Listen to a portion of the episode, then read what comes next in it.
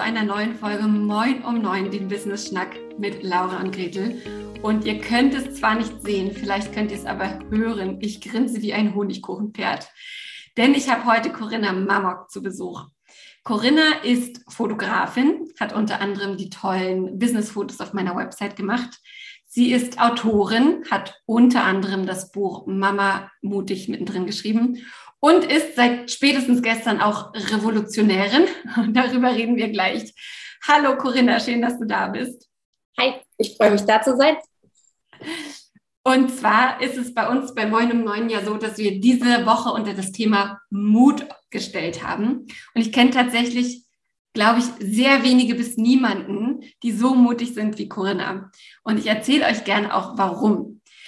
So näher kennengelernt habe ich Corinna, als sie ihr Buch Mama mutig mittendrin geschrieben hatte und es darum ging, es zu promoten.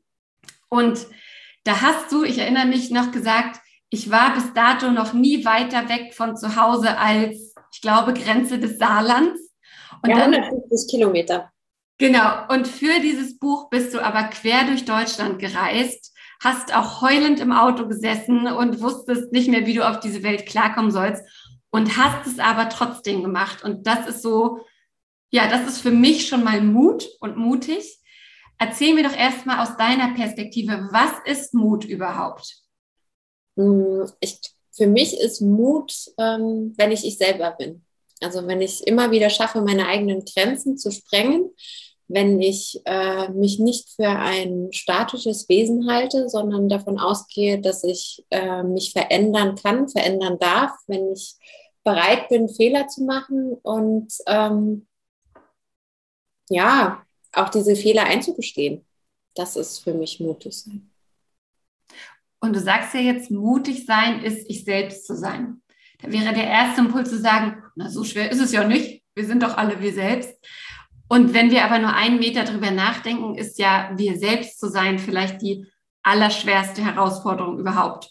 Unser direktes Umfeld hat irgendeine Meinung zu uns und wie wir aussehen, wer wir sind, was wir tun, unsere, unser größeres Umfeld auch. Und warst du schon immer so, dass du gesagt hast, mir ist es einfach Schnuppe, was alle anderen von mir denken? Ich, ich weiß, wer ich bin, ich weiß, was ich will. Oder wie war so deine Reise dahin zu dem mutigen Selbst, das du jetzt bist? Also man muss sagen, in meiner Brust schlagen sozusagen zwei Herzen. Das eine war schon immer so, let's go und war schon immer sehr klar, auch in seiner Kommunikation. Und äh, das andere hatte einfach die Hosen voll und äh, hatte extrem viel Angst, sehr viele Zweifel und ähm, mir ist es schwer gefallen, da einen Mittelweg zu finden oder überhaupt einen Weg zu finden, weil immer, wenn dieses mutige Herz gesagt hat, lass uns gehen, hat das andere quasi das Stoppschild rausgeholt und hat dann gesagt, äh, nee, davor haben wir jetzt Angst. Und ähm, das war so ein innerer Kampf und ähm, den zu verstehen was da in mir los ist und warum ich was tue. Ähm, das war halt ein langer Prozess und das ging auch nicht von heute auf morgen. Und äh, ich glaube, Mut ist ähnlich wie äh, Muskeltraining. Also man kann so seinen Mutmuskel trainieren mit lauter kleinen Dingen. Und je mehr man tut, desto mehr kommt man halt auch bei sich an. Also ich habe ja nach meinem Buch hatte ich so das Gefühl, ähm, das bin ich jetzt. Und jetzt ein Jahr später kann ich jetzt sagen, so war ich doch nicht. ich, ich glaube, das geht halt ein Leben lang so. Und ich habe festgestellt, es geht nicht mehr, also für mich geht es nicht mehr ums Ankommen, sondern für mich geht es quasi ums Weitergehen, ums neugierig bleiben. Und ich werde immer wieder neue Aspekte an mir kennenlernen, solange ich die Augen offen lasse und danach suche. Und ähm, das ist halt ein Prozess und ich bin auch, ich bin auch nicht immer mutig. Also manchmal, je nachdem, in welcher Phase du mich erwischst, dann bin ich das Opossum, was sich auf den Rücken legt und sagt, ich bin überhaupt nicht hier. und dann im nächsten Moment bin ich wieder so, zack, lass uns los. Mhm. Und einer dieser Zack, lass uns los Momente ähm, war ja auch letztes Jahr im Dezember, als du einen Artikel dazu geschrieben hast bei Hauptstadtmutti, ähm, in dem es darum ging, Sex gegen Weihnachtsstress. Was? Ja, ja das, äh, also ich habe mir, ich habe ja Selbstexperimente für mich entdeckt. Das muss man dazu sagen. Also ich mache jeden Monat ähm, ein Selbstexperiment. weil ich einfach gelernt habe, dass es mir dabei hilft, keine Alltagsdramen zu kreieren. Ich war vorher so der Typ, ich habe, ähm, das war schon fast drehbuchreif. Also ich habe immer wieder Dramen kreiert, für mein Leben spannend zu halten. Das war so ein absolut un, äh, unbewusster Prozess, den habe ich dann äh, tatsächlich auch mit in einer Therapie aufgearbeitet, weil ich einfach verstehen wollte, was so mit mir los ist. Und dann ähm, habe ich entdeckt, ich brauche mehr Alltagsabenteuer und ich brauche mehr Abwechslung. Und dafür sind diese Selbstexperimente perfekt, weil dann, äh, ich bin ein sehr disziplinierter Mensch. Ich fordere mich gern heraus und ich habe gern Abwechslung. Und das kriege ich halt mit so einem Experiment, die gehen immer 30 Tage, kriege ich das hin. Und äh, letzten November war es so, dass, ähm, also ich finde November sowieso so ein scheiß Monat. also, nichts halbes, nichts Ganzes irgendwie. Es ist so hell. Genau, es ist es, wird, es ist eklig dunkel, es ist matschig, es regnet hier viel, also du kannst nicht viel draußen machen. Äh, und keine Ahnung, es fühlt sich alles komisch an. Und da war so der Mental Load in, hinsichtlich zu Weihnachten, oh Gott, die Geschenke und das muss ich noch machen und das muss ich noch machen. Und dann haben wir Weihnachtsurlaub und da muss ich vorher noch meine Arbeit irgendwie hinkriegen. Das war halt alles ziemlich viel. Und ähm, ich war so ein bisschen verzweifelt und habe gedacht, so, nee, ich brauche jetzt, ich jetzt irgendwas extrem Lustiges, irgendwas, was ich noch nie gemacht habe und ähm, was mich halt nochmal auf andere Gedanken bringt. Und dann musste ich dran denken, mein Mann und ich, wir haben früher äh, How I Met Your Mother zusammen geguckt und da hat Barney Stinson immer gesagt, Vögeln für den, äh, Vögel für den Weltfrieden. und dann dachte ich, also ich fand das immer extrem lustig, aber dann dachte ich mir so, ja, wer macht das denn schon? Und also bei uns in der Beziehung habe ich schon gemerkt, ähm, wenn wir länger keinen Sex haben, gehen wir aufeinander los, weil wir sind einfach so unterschiedlich. Also Sex ist quasi so der Kleber unserer Beziehung, will ich mal sagen. Und äh, ich war im November so verzweifelt, dass ich dann gesagt habe, ja komm, lass es uns doch mal versuchen. Und mein Mann war äh, völlig begeistert von der Idee, jeden Tag Sex zu haben. Und äh, ja, dann kam der Dezember. Der Einstieg war ziemlich schwer, weil mein Hund, äh, dem ging es zu dem Zeitpunkt überhaupt gar nicht gut. Der hatte, ähm, also es stand im Raum, dass wir den einschläfern lassen müssen. Und eigentlich war ich tot traurig und dann war das schwierig für mich von, äh, ich bin tot traurig zu, lass es uns tun, also diese, meine Gefühle irgendwie dahingehend zu bewegen. Und ähm, wir haben es aber trotzdem gemacht und wir haben es auch durchgezogen. Und ich muss sagen, es war eins der besten Experimente, die ich je gemacht habe, weil erstaunlicherweise hilft Sex gegen Mental Load. Also nicht, es macht deinen Mental Load nicht geringer, aber ich hatte weniger Mental Load, weil mein Mann plötzlich viel engagierter im Haushalt war und auch mit den Kindern. Das heißt, Dinge, wo ich mir vorher einen Kopf drüber machen musste, die waren plötzlich so, puff, waren weg. Und äh, das war halt total geil daran. Und dann war ich irgendwann so an dem Punkt, wo ich dann dachte, so, ja, hätte man mir vorher gesagt, dass ich einfach nur jeden Tag Sex haben muss, damit mein Leben läuft, hätte ich das doch getan. und äh, ja, also es war ein richtig, äh, war ein richtig schönes Experiment. Und es kam mir auch überhaupt gar nicht ähm, mutig vor, darüber zu schreiben. Also das war, ähm, für mich ist es immer so, wenn ich irgendwas mache, ich bin ein sehr offener Mensch und wenn ich das quasi so für mich geregelt habe, dann kann ich auch über alles quasi reden. Und ähm, von daher war es auch okay, über dieses Experiment zu sprechen. Ja, das, das wäre nämlich meine nächste Frage gewesen. Sich das zu überlegen und das in der Partnerschaft zu machen, ist ja eine Seite, äh, eine, eine, ein Teil der Geschichte. Aber darüber zu schreiben und das zu veröffentlichen, ist ja vielleicht noch was anderes. Und ich kann mir vorstellen, dass es für viele Menschen ein, ähm, ja, viel Mut erfordert hätte und ein schambehaftetes Thema gewesen wäre. Aber mit schambehafteten Themen hast du es ja sowieso. Ich erinnere mich an einen anderen Artikel, da ging es ums Thema Muschifurz. ja. wie du festgestellt hast, äh, oder wie du also aus allen Wolken gefallen bist, als du festgestellt hast, oh, ich bin gar nicht alleine damit. Und ähm, genau, das, das, Thema sozusagen aufgegriffen hast, das im, im Freundeskreis besprochen hast. Und ich frage mich, ist das, also du kannst gerne nochmal zu dem Thema gleich was sagen, aber hast du so gemerkt, dadurch, dass du solche Themen ansprichst, ähm, dass es, also dass es einfach wichtig ist, da mutiger zu werden und dass du, also dass es einfach wichtig ist, dass es jemanden gibt, der das aufs Tapet bringt, sozusagen? Ja, also zu dem äh, Thema Muschelfurz muss ich sagen, das war tatsächlich bei mir im ersten Schritt schambehaftet, weil ich dachte, ich wäre kaputt. Also mhm. ich kannte dieses Phänomen vorher nicht. So rückblickend äh, erklärt sich so einige Geräuschkulisse im Yogakurs. Es war mir vorher nicht bewusst, wo diese Töne herkommen, aber dass das quasi was ganz Normales sein kann.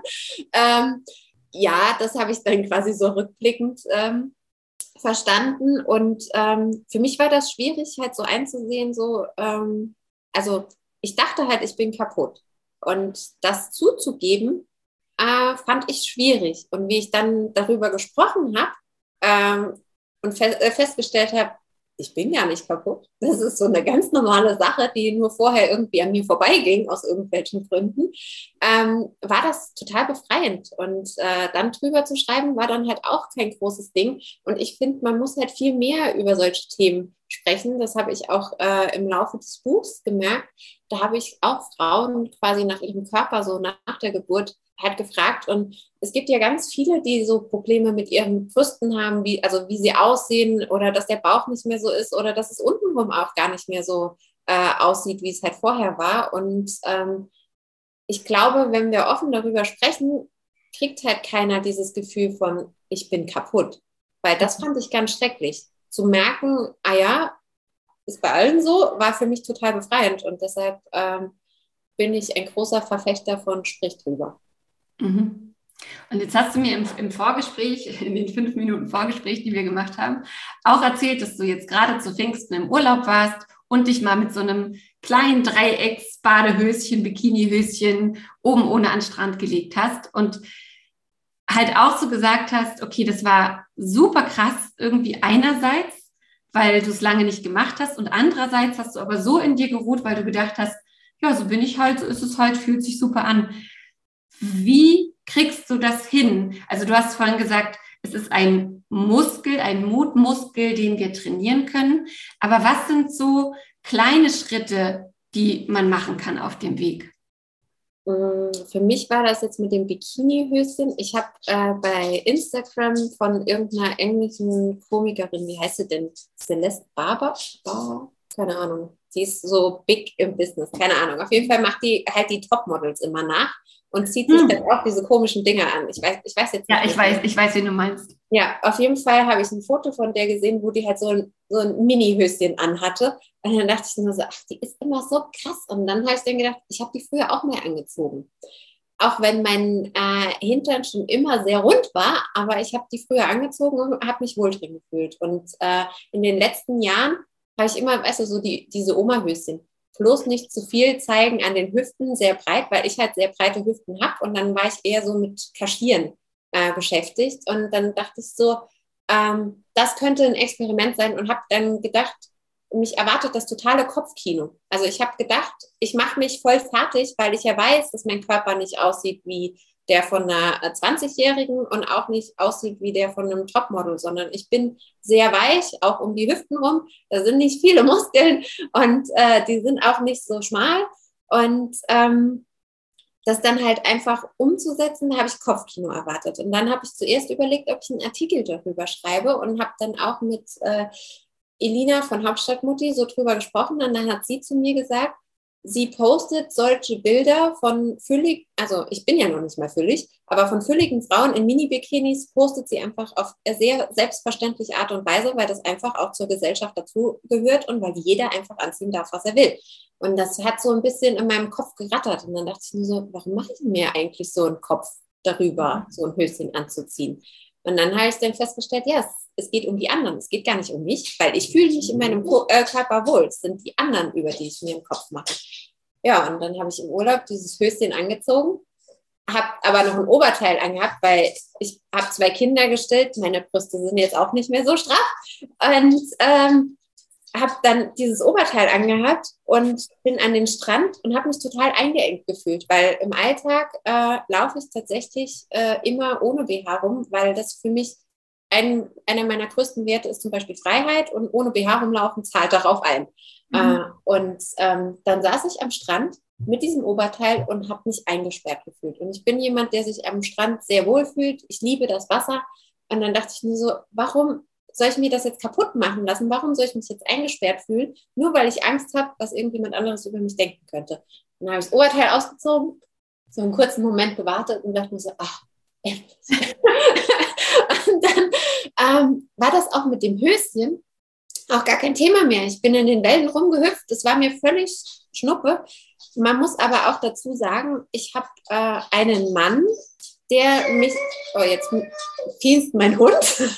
Ich habe einen äh, Mann, der mich darin auch immer sehr äh, bestärkt. Also der sagt zum Beispiel, du siehst total sexy darin aus. Warum hast du das nicht früher nochmal angezogen? Und ich dachte nur so, äh, ja, wegen den anderen. Aber man muss halt keine Rücksicht auf die anderen nehmen, sondern man muss bei sich bleiben. Und ich finde, wenn man bei sich bleibt, fühlt es sich auch gar nicht mehr so mutig an. Mhm. Ähm, und jetzt hast du gesagt, du lagst da am Strand neben einer Gruppe N20, Anfang 30-jähriger Männer, alle gut gebaut, die ihre Zeit damit verbracht haben, die Frauen, die vorbeigelaufen sind, zu bewerten, zu beurteilen, zu verurteilen und so weiter. Wie bist du da in deiner Mitte geblieben, direkt neben den, oben ohne, im Höschen? Hast du das ausgeblendet? Stehst du über den Dingen? Wie darf ich mir das vorstellen? Ich lag tatsächlich am Strand und habe die ganze Zeit nonstop gelacht, weil ich es einfach, ich fand es ich fand's schon ein Stück weit äh, lächerlich. Stört das mit dem Hund? Ihr wisst, dass das ein Hund ist. können wir nicht ändern. Okay, auf jeden Fall ähm, lag ich da. Raya, jetzt ist Schluss. Schluss.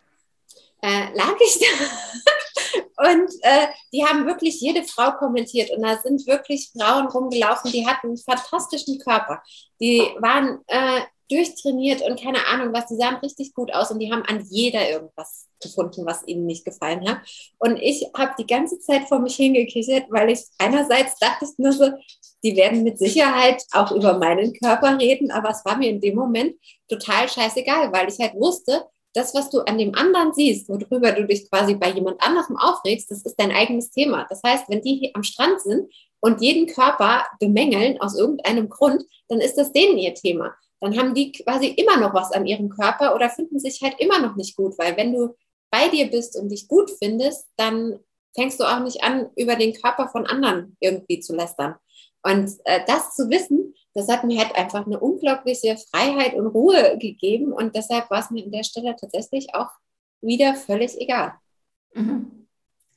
Und jetzt sagt man ja gerne mal, das habe ich in einem Podcast letztens gehört, ähm, wenn man eine, eine, eine, krasse Sache sich überlegt, eine mutige Sache sich überlegt äh, und die funktioniert, dann ist es Mut. Wenn sie daneben geht, dann war man einfach töricht oder dumm. Bist du mit dem Thema Mut und mutig sein schon mal richtig auf die Nase gefallen? Oder kannst du rückblickend zu sagen, eigentlich habe ich aus jeder Aktion, wo ich mutig war, von außen gesehen mutig war, so viel gelernt, das hat mir so viel gebracht, dass ich es auf jeden Fall immer so weitermachen werde. Mm, ich glaube, mutig sein ist die einzige Art, wie ich mein Leben leben möchte. Ähm, manche bezeichnen es ja auch schon mutig, dass ich quasi so offen immer über alles spreche. Ich spreche ja, äh, rede auch ja ganz offen über meine Fehlgeburt und keine Ahnung was oder jetzt auch äh, über dieses Sexexperiment. Da sagt manch einer, wie kannst du das tun? Also ich gehe auch ganz offen mit meinen Schwächen um. Das wird der ein oder andere auslegen, äh, so dass ich am Ende doof dastehen kann. Aber das ist mir an der Stelle auch egal, weil mir das einfach wichtig ist. Und ähm, ich falle auf die Nase.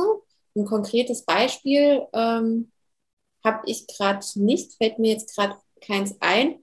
Aber ich bin schon oft hingefallen und habe mich dann gefragt, warum mache ich das? Gerade mit dieser offenen Art und Weise fällt man super oft auf die Nase.